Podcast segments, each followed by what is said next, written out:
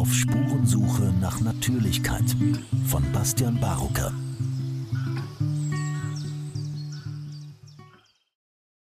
Gericht bestätigt außerordentliche Kündigung einer maßnahmenkritischen Wissenschaftlerin. Ein Standpunkt von Bastian Barucker. Diplom-Biomathematikerin Jeanette Barr ist seit 2002 an der Universitätsmedizin Greifswald beschäftigt. Sie befasst sich in ihrer Arbeit mit der Auswertung klinischer Studien. Im Februar 2022 wurde sie aufgrund zweier Reden auf maßnahmenkritischen Demos von ihrem Arbeitgeber außerordentlich gekündigt. Nun bestätigt ein Arbeitsgericht die Kündigung und unterstellt Frau Bahr die Aufstellung falscher Tatsachen darunter ihrer Behauptung, die Covid-19-Impfungen seien Zitat neuartig und nicht ausreichend getestet. Zitat Ende. Die Universitätsmedizin Greifswald (UG), ehemaliger Arbeitgeber von Frau Bahr, spielt in der Corona-Politik des Landes Mecklenburg-Vorpommern eine wichtige Rolle, da zwei der vier Experten, die die Landesregierung beraten, dort angestellt sind. Der Leiter des Instituts für Hygiene und Umweltmedizin, Prof. Dr. Nils Olaf Hübner, und Prof. Dr. Lars Kaderali, Leiter des Instituts für Bioinformatik, sitzen im Corona-Expertenrat des Bundeslandes, welches in den letzten 2,5 Jahren oftmals die härtesten Maßnahmen umsetzte. Grund für die Kündigung waren Bars Aussagen auf maßnahmenkritischen Demos Anfang 2022 in Greifswald und Wolgast, in welchen sie anzweifelte, dass der PCR-Test das SARS-CoV-2-Virus nachweisen kann darauf hinwies, dass die Corona-Impfung neuartig und wenig erforscht ist und die Impfnebenwirkungen untererfasst sind. Sie forderte einen sofortigen Impfstopp und verurteilte den Impfdruck, der auf Mitarbeiter der Universitätsmedizin ausgeübt wird. In einem Interview mit dem Autor hatte Frau Bahr Ende März den Hergang der Kündigung ausführlich beschrieben. Bahr hatte Klage gegen die Kündigung erhoben, da sie ihre Aussagen als von der Meinungsfreiheit geschützt erachtet die UG hatte Frau Bahr ebenfalls darum gebeten, eine Unterlassungserklärung zu unterschreiben, in der sie versichere, die Aussagen, die sie auf den Demos tätigte, nicht zu wiederholen. Frau Bahr äußerte sich in einer Stellungnahme dazu wie folgt: Zitat Während der Gerichtsverhandlung hatten wir uns soweit geeinigt, dass das Arbeitsverhältnis durch betriebsbedingte Kündigung zum 30.09.2022 beendet werden soll. Jedoch sollte ich eine unbefristete Unterlassungserklärung unterschreiben also keine Äußerungen zu tätigen wie Universitätsmedizin im Zusammenhang mit der Corona-Pandemie und Impfstoffen. Nach Einwänden meines Anwaltes bezüglich der Unbefristung legte dann die Universitätsmedizin das Datum 30.06.2023 fest.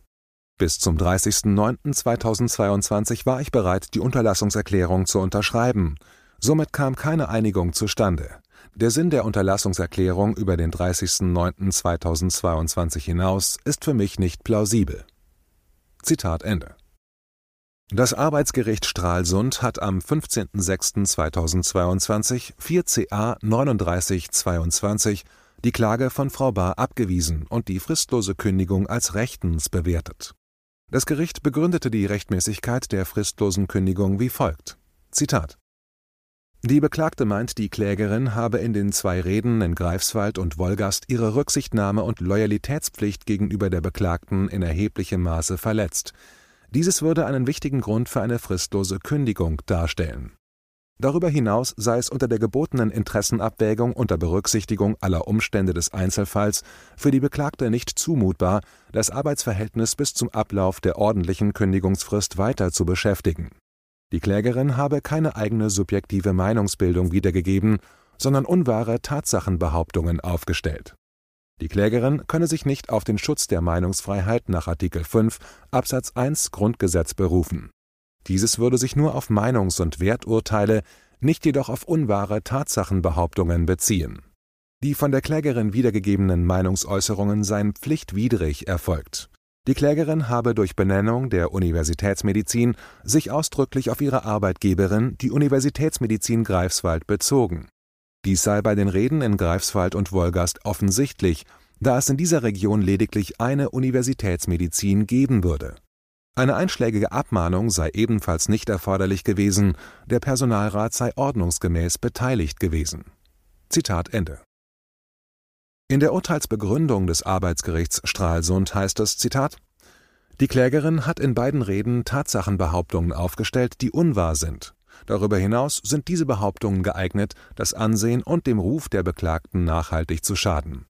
Die nicht nur durch die Beklagte getätigte Auffassung, dass die PCR-Tests geeignet sind, den SARS-CoV-2-Virus nachzuweisen, hat die Klägerin nicht ansatzweise widerlegt, sondern lediglich behauptet, ich verstehe nicht, wie Wissenschaftler einen PCR-Test befürworten, welche kein Virus nachweist.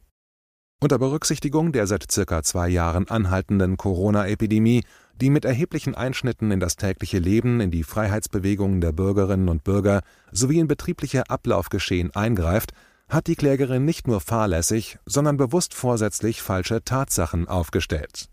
Die bewusst vorbereitete und mehrfache Teilnahme an den öffentlichen Kundgebungen ist anders zu bewerten als ein wissenschaftliches Streitgespräch unter Fachleuten über die Wirksamkeit oder Nichtwirksamkeit von verschiedenen medizinischen Tests die Klägerin hat bewusst Unruhe, Unsicherheit und Misstrauen gegenüber ihrer Arbeitgeberin durch diese Äußerungen getätigt. Damit hat die Klägerin die bei der Beklagten tätigen Wissenschaftler und die Beklagte selbst diskreditiert. Darüber hinaus ist die Behauptung der Klägerin, dass die Ärzte der Beklagten einen neuartigen, nicht ausreichend getesteten Impfstoff einsetzten, eine unwahre Tatsachenbehauptung. Die Beklagte verwendet ausschließlich zugelassene Impfstoffe Besonders schwerwiegend ist die erhebliche Diskreditierung und Beleidigung der auch bei der Beklagten beschäftigten Impfärzte. Sie würden wegschauen und hätten lediglich Dollarzeichen in den Augen und würden, ohne nachzufragen, Menschen totspritzen bzw. erhebliche negative Auswirkungen in Kauf nehmen. Dieses unterstellt, dass Ärzte der Beklagten bewusst Menschen durch gesetzlich zugelassene Impfungen töten würden. Dies ist nicht nur erheblich rufschädigend für die Beklagte, sondern eine nicht zu duldende Diskriminierung der bei der Beklagten beschäftigten Ärzte, die durch keinerlei Tatsachen untermauert sind. Zitat Ende. Der letzte Absatz der Begründung bezog sich auf folgende Äußerung von Frau Bahr bei einer Rede am 26. Januar 2022 in Wolgast. Zitat Noch ein paar Worte an die Impfärzte.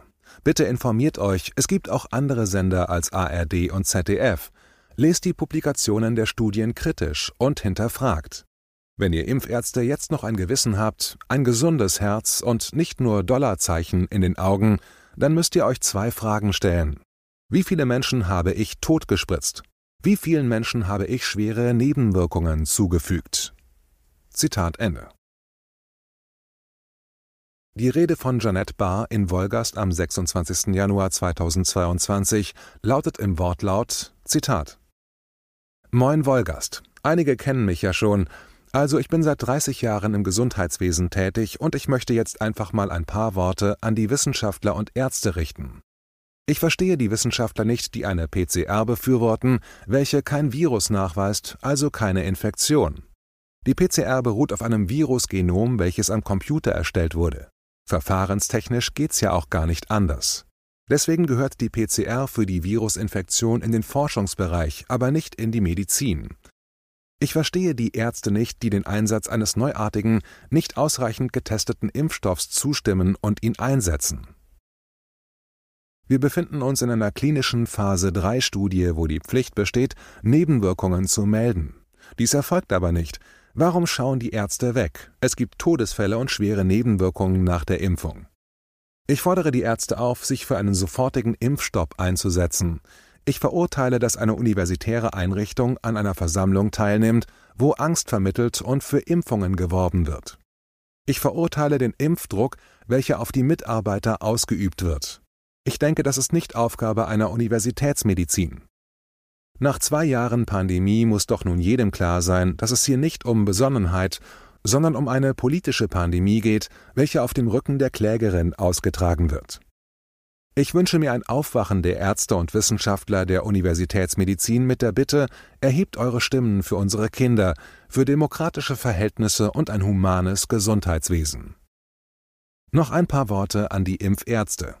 Bitte informiert euch, es gibt auch andere Sender als ARD und ZDF. Lest die Publikationen der Studien kritisch und hinterfragt. Wenn ihr Impfärzte jetzt noch ein Gewissen habt, ein gesundes Herz und nicht nur Dollarzeichen in den Augen, dann müsst ihr euch zwei Fragen stellen. Wie viele Menschen habe ich totgespritzt? Wie vielen Menschen habe ich schwere Nebenwirkungen zugefügt? Und jetzt ein paar Worte an die Ärzte, die die Impfungen nicht durchführen. Ich bin dankbar, dass es solche Ärzte gibt, die nachdenken und nicht dem kranken System folgen. Vielen Dank. Zitat Ende. Der Autor fragte bei der Universitätsmedizin nach, um herauszufinden, inwiefern die angewandten PCR-Tests eindeutig das SARS-CoV-2-Virus nachweisen können, welche Zulassung die angewandten Covid-19-Impfstoffe haben und inwiefern Nebenwirkungen gemeldet werden. Laut Europäischer Arzneimittelagentur EMA muss zum Beispiel der von Pfizer entwickelte Impfstoff Comirnaty, Zitat, besonders beobachtet, monitored werden, da er nur über eine bedingte Zulassung verfügt. Die Universitätsmedizin Greifswald lieferte keine Antworten auf diese Fragen und verwies auf das Gerichtsurteil, zu welchem es nichts hinzuzufügen hätte. Auf Anfrage des Autors teilte der Direktor des Arbeitsgerichts Stralsund mit, dass er, Zitat, keine Kenntnisse darüber habe, welcher Auffassung die erkennende Kammer des Arbeitsgerichts hinsichtlich der von ihnen aufgeworfenen Fragen ist und wie sie zu dieser Auffassung gelangt ist. Zitat Ende. Der hauptamtliche Richter in dem Verfahren berief sich während eines Telefonats mit dem Autor bezüglich der Beurteilung, dass Frau Bahr hinsichtlich des Impfstoffes eine unwahre Tatsachenbehauptung geäußert hatte, auf das Beratungsgeheimnis, welches während der Absprachen mit den beiden ehrenamtlichen Richtern gelte wie die Richter darauf kommen, dass es unwahr ist, zu behaupten, der Impfstoff sei neuartig und wenig erforscht, bleibt ungeklärt.